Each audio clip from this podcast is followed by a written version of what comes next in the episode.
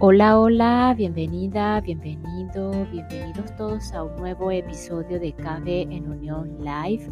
Por aquí quien te saluda Carla Berríos, eh, una humana como tú, una humana que vive igual situaciones difíciles, entre comillas, situaciones de incomodidad, situaciones en las que no se siente a gusto, en las que le dan ganas de llorar, una humana que eh, pues también está eligiendo y decidiendo a cada instante y en cada situación.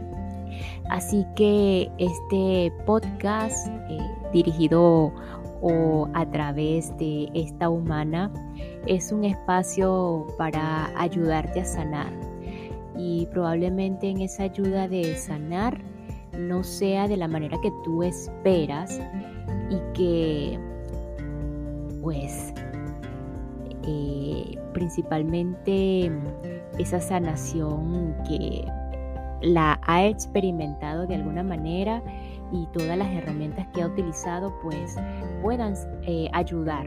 Entonces simplemente es un vehículo, un vehículo para transmitir, para difundir y para expandir.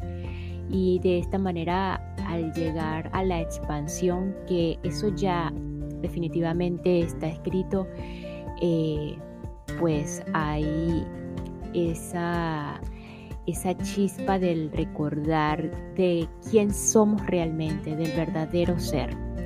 Y hoy, por supuesto, vamos en esta continuación del el plan de tu alma, eh, de Robert Schwartz, un, libro o una lectura que inició en este podcast en el capítulo o en el episodio 85, eh, perdón. Vamos a, a, recordarte que comenzó allí. Si eres de los que les gusta y estás aquí hoy por primera vez y te gusta eh, pues iniciar eh, o ir desde el principio de, algo, pues es allí donde inició este, esta lectura de El plan de tu alma de Robert Schwartz en el episodio número 85. Y pues si eres de esas personas, pues te invito allí para que lo inicies y sepas de qué va todo esto. Ahora, si eres de lo que simplemente quieres escuchar el mensaje del día de hoy, pues tan simple como que, te quedas aquí y si ya escuchaste todos los episodios anteriores, pues muchísimas gracias por ese apoyo y pues vamos a continuar. Eh, recordándote también que eh, este proyecto o este libro, esta documentación llamada El Plan de tu Alma, es basada en las experiencias de este hipnoterapeuta que eh, honro enormemente por todo por todos sus procesos y por todas sus enseñanzas y por esa misma expansión de herramientas que van una y otra vez van y regresan en todos los que estamos en esta experiencia humana. Y pues eh, antes de continuar, hoy vamos a iniciar el último capítulo llamado Los accidentes. Es el capítulo número 7 de, este libro. Eh, antes de continuar, como les decía en un inicio, de que este podcast está dirigido por una humana como tú llamada Carla Berríos, quien es la que te habla en este momento, y que esta humana también vive situaciones eh, que probablemente muchos no se imaginan en las situaciones en que, en que ha decidido experimentar. Y es así como el día de hoy, eh, a través de, de mi experiencia, la invitación es a elegir, a decidir.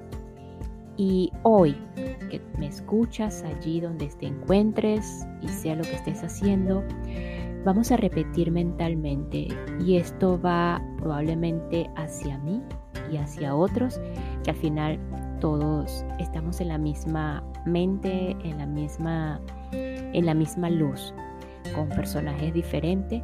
Y entonces es por eso que allí donde te encuentres, vamos a tomar una respiración profunda por la nariz. Y exhalamos por la boca.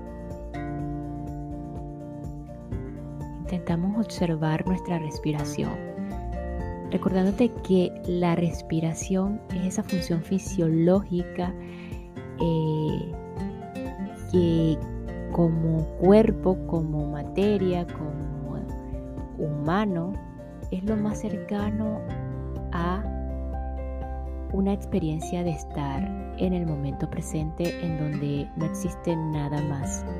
Es ese recordar de que estamos vivos en esta, en esta vida, en esta experiencia. El respirar, si no respiramos, pues no tenemos vida.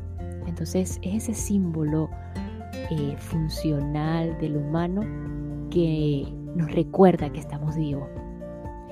Entonces nos hacemos conscientes de esta respiración o de la respiración, perdón, y repetimos mentalmente, sea, sea en la situación en que te encuentres, considerada difícil o no, cualquiera que sea tu situación en este momento como humano, pues el día de hoy elijo vivir esa situación sabiendo que no soy esa situación. Hoy elijo vivir esta situación sin, ser esa situación. Así de simple. No soy eso que estoy viviendo. Y más si es catalogado como difícil, hiriente, como, como algo que no estamos bien, algo que nos esté causando malestar. Eso no lo somos. Y la respuesta de quiénes somos tienes que estarla presente y tienes que eh, vivirla individualmente. Y con esta sensación, pues ahora sí vamos a continuar con el capítulo 7, los accidentes del plan de tu alma. Gracias.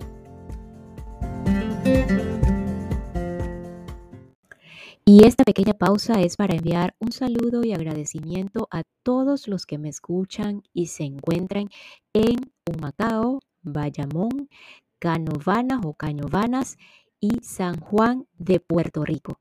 Eh, recientemente se han unido a oír, escuchar este podcast, así que muchísimas gracias Puerto Rico por su apoyo.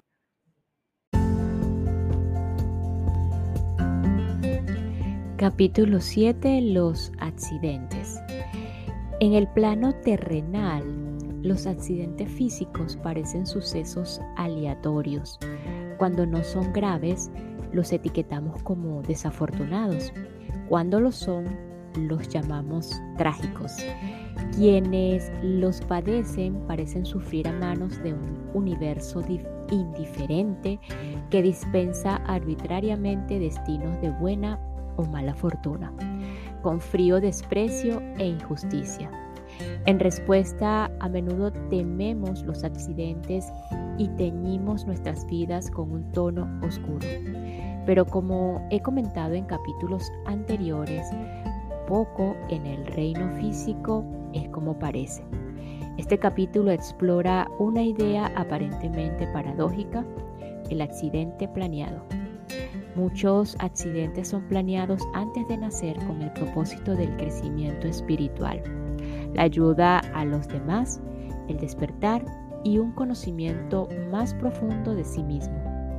El crecimiento profundo es posible no solo para la persona que experimenta el accidente, sino también para todos los demás que tienen contacto con ella. Y por último, dado que nuestras vidas están todas interconectadas, todo el mundo está en contacto. En este capítulo conocerás a dos personas que experimentaron accidentes catastróficos, Jason Thurston y Cristina. El de Cristina ocurrió hace muchos años, el de Jason es mucho más reciente. antes de nacer, ambos eligieron enfrentarse a un acontecimiento extraordinario.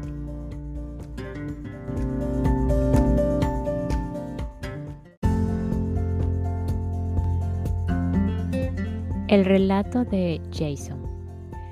No puede haber nada mejor que esto, pensó Jason mientras miraba la escena que se desarrollaba en la parte de atrás de su casa en una cálida y soleada tarde de agosto del 2004.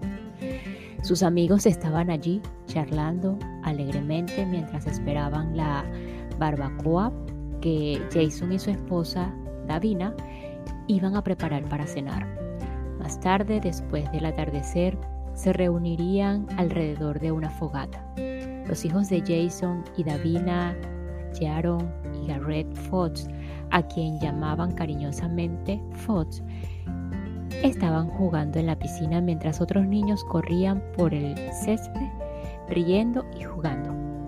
Jason había completado con éxito su entrevista final para un puesto de instructor jefe, un trabajo que sería la realización del sueño de toda su vida.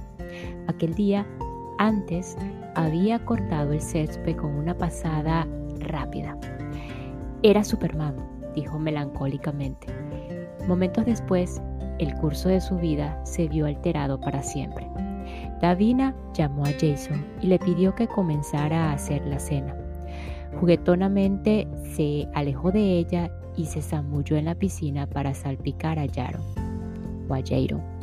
Salté como, la, como lo hacía normalmente, solo que esa vez fue diferente, recordó Jason.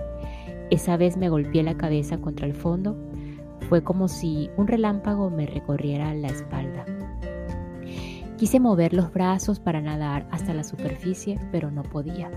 Estaba en el fondo totalmente impotente. Me rendí. Lo siguiente que recuerdo es que vi imágenes vívidas de toda la gente a la que quiero. Vi todas las cosas que no quería dejar atrás.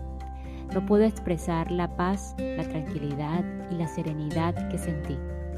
Quería abrazar ese sentimiento y quedarme con él, pero era un hombre, un hombre de 32 años con una esposa, hijos y trabajo. No era el momento. El mensaje que recibí de un poder superior fue, vas a superar esto. No tiene cabida la culpabilidad, el arrepentimiento o los pensamientos negativos de cualquier tipo.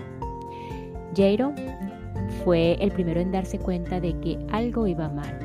Cuando intentó levantar a su padre, no lo consiguió. Entonces miró a su padre a los ojos y vio que no estaba allí. Sus amigos lo sacaron de la piscina. Davina le golpeó el pecho gritando, no vas a morir, no puedes irte así. Jason se había aplastado dos vértebras cervicales, lo trasladaron por aire a un hospital donde fue operado de urgencia. Como Jason y su familia descubrirían pronto desde ese momento Quedó paralizado del pecho hacia abajo, aunque podía mover algunos músculos de los brazos. Cuando desperté tenía un tubo de plástico duro en la garganta, dijo Jason. Estaba conectado a todo tipo de tubos y cables. No sentía nada de los hombros hacia abajo. Sin embargo, sentía un dolor más insoportable de lo que nunca hubiera imaginado. El dolor estaba en mis huesos, en mi interior mi primer instinto fue quitarme el tubo para poder hablar porque mi mente iba a mil por hora. Aquel fue el día más largo de mi vida, un día entero sin poder hablar. Yo quería decirle a la gente, estoy aún aquí. Te va a salir, todo va a salir bien. Cuando buscaron una, vena grande para insertar, insertar una vía, mi padre que vio una lágrima bajar por mi mejilla supo que yo aún estaba allí. En los días que siguieron, a pesar de su situación, Jason se centró en cómo se sentían los demás. Intentaba que la gente se sintiera lo mejor posible, dijo, cuando los médicos le colocaron un chaleco vibrador para liberar el líquido que había almacenado en sus pulmones, Jason vio una oportunidad. Canté para ellos. Hice la versión de Elmer, el gruñón, de Fire, de Bruce Sprinting. Esto trajo a una multitud que había fuera de mi habitación. Estaba tan, contento de estar vivo y me sentía tan poderoso desde mi experiencia con Dios. Quería hacer feliz a todo el mundo a mi alrededor, aunque yo estuviera pasando por una de las experiencias más difíciles que puedo imaginar. Jason estuvo en cuidados intensivos dos semanas e hizo rehabilitación durante más de tres meses. El proceso de rehabilitación fue lento, al principio sus músculos no respondían, necesitaba que otros lo alimentaran y lo cambiaran de ropa. Mientras progresaba en la rehabilitación, tuvo que enfrentarse al conocimiento de que su vida no volvería a ser la misma. Durante la terapia tuvo lugar un momento especialmente difícil, cuando le pidieron que partiera un sándwich por la mitad. Mi terapeuta cogió un pequeño cuchillo de cocina y lo puso en mi mano, recordó Jason. Durante muchos años había sido cocinero y era capaz de hacer muchas cosas con un cuchillo de cocina. Me quedé mirándolo fijamente pensando que en el trabajo solía empezar la jornada picando seis cebollas grandes, un manojo de zanahorias y una rama de apio. Y rehogándolos o rehogándolos en una olla durante 15 minutos. En ese momento apenas podía sostenerlo y menos cortar el sándwich. Me derrumbé y lloré. Jason pasó por la rehabilitación, repitiéndose la frase lo intentaré hasta que lo consiga. Además se impuso una regla, no pronunciar nunca las palabras no puedo sin que fueran acompañadas por la palabra todavía. Aunque se alegró de dejar la rehabilitación, su vuelta a casa fue difícil. La gente no sabía, no comprendía y temía hacerme daño, explicó Jason. Cada día tenía que asumir la ayuda que necesitaba y el estrés que provocaba en la gente. Para Davina, a quien Jason describe como empática por naturaleza, la experiencia ha resultado extremadamente difícil. Ver que su marido no era capaz de moverse del pecho para abajo la sobrepasó, me contó Jason. Se guardó sus sentimientos para evitar que yo pensara que me veía como una persona inferior. Han luchado contra el impacto que esto ha tenido en su vida sexual. Mucha tristeza y una sensación de pérdida, dijo Jason tranquilamente. Estamos trabajando en ello. Jason, pregunté, ¿Cómo has hablado con tus hijos sobre el accidente? Fox me dice cosas como, papi, ¿te acuerdas de cuando movías las piernas? ¿Te acuerdas de cuando solíamos ir a pescar? Yo le respondo, papá todavía puede ir a pescar, solo que ahora será un poco diferente. Jairo es muy compasivo con su situación o con mi situación, no lo ve como una tragedia, ha tenido que servir de apoyo a su madre y a su hermano. Ese es el papel que ha asumido. La madre de Jason también ha estado cuidando de él, aunque a veces su relación ha sido tensa. Es muy meticulosa con mis cuidados y nunca va tan rápido como yo quiero, explicó Jason. Una vez le sugerí que lo hiciera más rápido y se frustró. Así que se echó a llorar y dejó la habitación. Oh, ¿esto es lo suficientemente rápido? Te veo luego. Pero está mostrándome un amor maternal incondicional. Haría cualquier cosa por mí. También se ha sentido muy apoyado por la comunidad. Se celebró una cena benéfica y una subasta para recaudar fondos a fin de poner rampas y puertas más amplias en casa de Jason. Sus amigos cortan y almacenan leña. En una ocasión tallaron eh, JT en uno de los leños y se lo ofrecieron como regalo. La iglesia local donó una ducha nueva. Tal era la cantidad de gente que contribuyó de diversos modos que Davina publicó una carta en el periódico para darle las gracias. Sin embargo, tengo un par de amigos que no han vuelto a venir, dijo Jason. Un amigo de la universidad vino a verme a la UCI y a la unidad de cuidados intensivos y me dijo, sinceramente no quería verte, porque quiero recordarte del modo en el que eras. Vino una vez más mientras estaba en rehabilitación, pero no lo he visto desde entonces. Hay algunas personas que me ven a mí y no al accidente, y otros ven el accidente y no a mí. Gradualmente Jason está adaptándose a su nueva vida. Después de mucha práctica, ahora es capaz de comer solo, puede asearse si alguien le lo coloca en la ducha, en el proceso diario de lavarse y vestirse a veces tarda hasta cuatro horas. Para Jason es difícil sostener un bolígrafo, pero puede escribir moviendo el brazo entero. Ahora soy más paciente, en muchos sentidos, observó. No puedo arrepentirme del momento en el que me zambullí en la piscina, sobre todo sabiendo que ocurrió por una razón. Jason, ¿qué te gustaría decir a alguien que acaba de tener un accidente o que está cuidando de alguien que lo ha tenido? Le pregunté. Piensa en lo que todavía tienes, contestó. Aún soy capaz de recordar cosas, de resolver problemas, de hacer crucigramas, de ser ingenioso y he conocido a mucha gente a la cual nunca habría conocido de no haber tenido esta experiencia. Me siento agradecido por ello. ¿Qué más te gustaría que supiera la gente? Llorar ayuda a sanar y hay una persona todavía en el interior. Solo porque no te miren o no se mueven o no se muevan del mismo modo en el que lo hacían antes, no significa que no estén aquí o que no puedes amarlos del mismo modo. Creo que somos criaturas adaptables, nos adaptamos y nos superamos.